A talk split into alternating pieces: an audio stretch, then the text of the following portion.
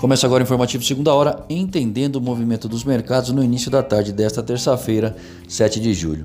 Dow Jones em baixa nos Estados Unidos de 0,8%, na Europa, Frankfurt encerrou em baixa de 0,92% e o Ibovespa operando em queda de 1,5% no Brasil. Dólar em alta externa de 0,10%, a mesma que aqui. Em mais um dia de alta volatilidade, os mercados veem as projeções para a zona do euro piorarem, segundo a Comissão Europeia, que agora vê a contração do bloco em 2020 a 8,7%, com França, Itália e Espanha tendo retrações acima de 10%.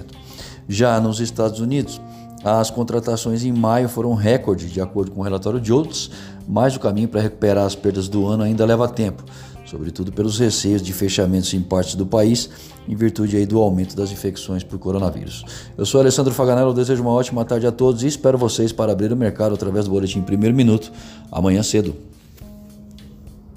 Thank you.